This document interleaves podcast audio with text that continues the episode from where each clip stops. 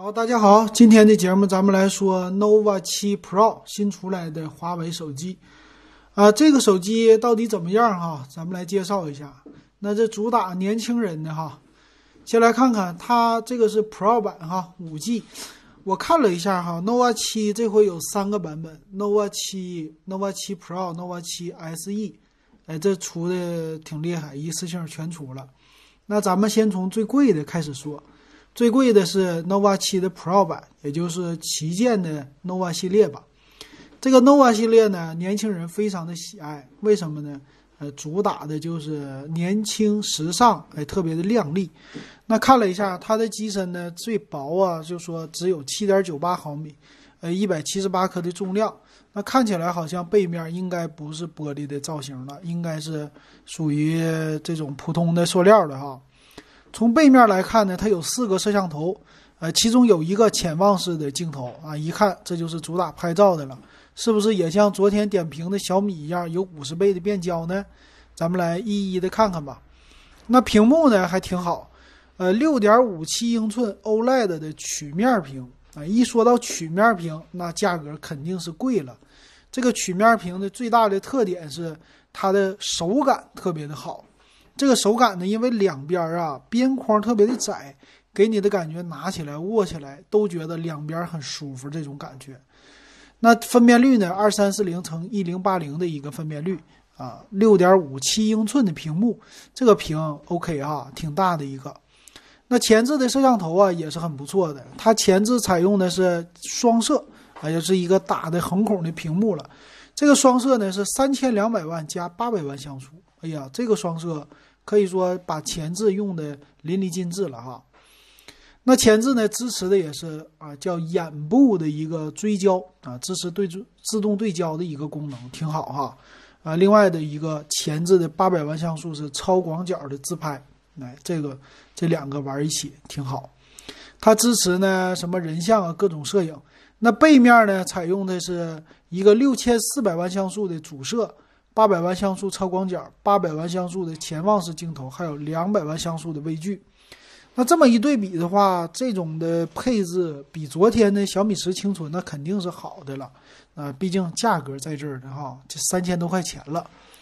那这次的背面的摄像头也没什么太多可挑剔的了哈。这四个摄像头玩的可以玩很多很多的功能，什么 Vlog 呀，呃，普通的拍照啊，超广角啊，这些都有。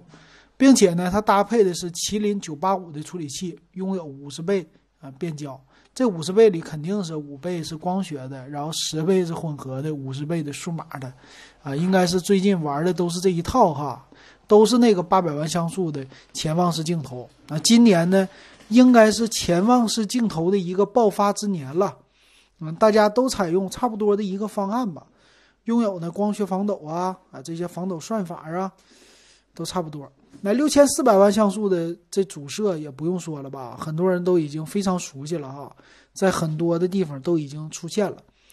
它支持呢前后双景录像，嗯，这个前后录像呢，三星早就玩了，这不用过多的介绍吧。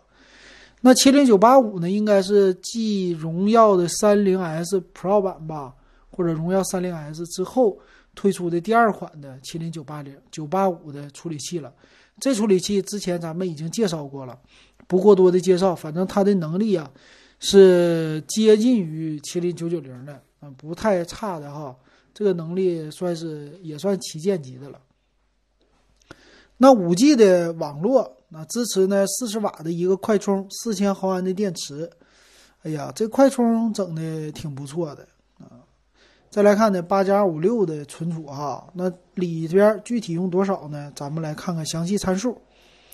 详细参数呢说了，呃，我这个呢是麒麟九八五的处理器啊，这处理器我是用的很新的，跟别人家比啊都不差。那屏幕呢是 OLED 的一个材质，这 OLED 呢也是挺难得的哈，六点五七英寸，呃，这分辨率一零八零 P 的也是很 OK 的。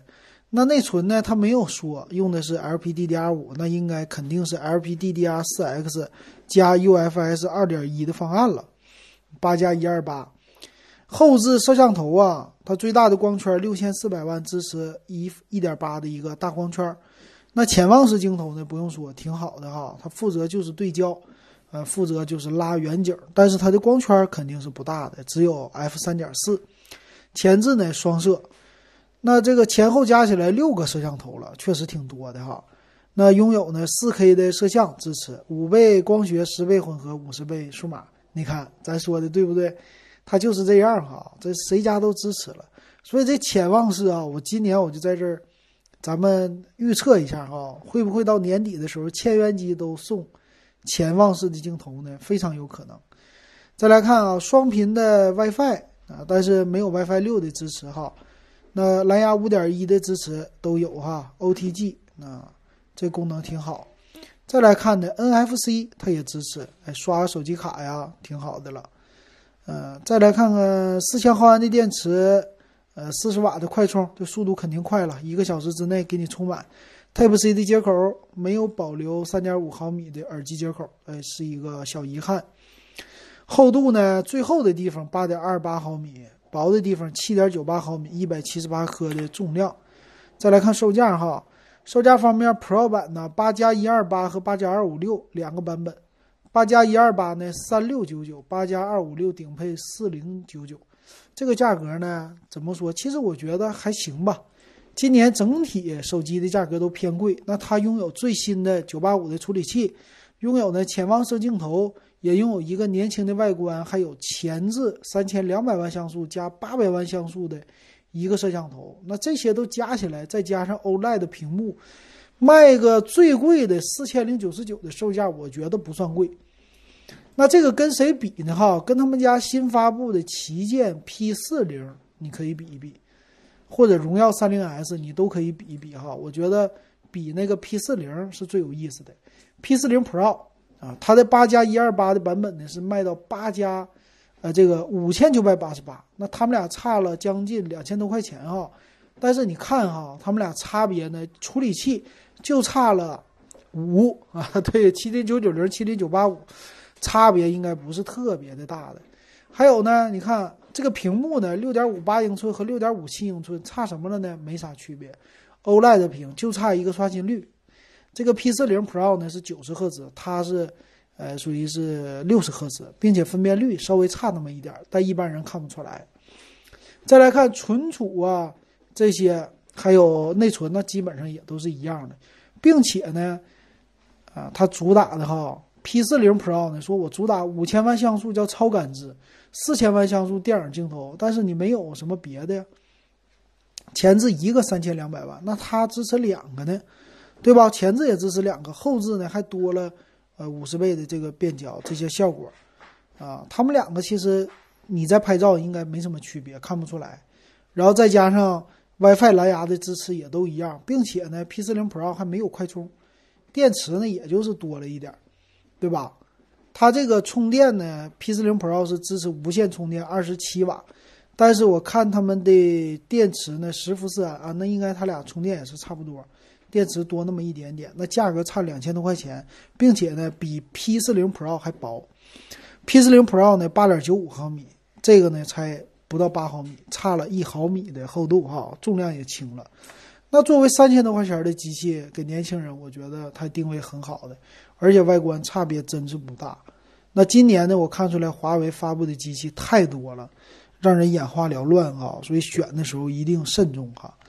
行，那这就是。这些的介绍哈，给大家说到这儿。至于值不值不值得买哈，等咱说完另外的两款机型，反正按照现在这个价格，跟他们家旗舰的比起来是值得买的，可以的哈。行，那今天就说到这儿，感谢大家收听。喜欢我节目可以加我微信 w e b 幺五三。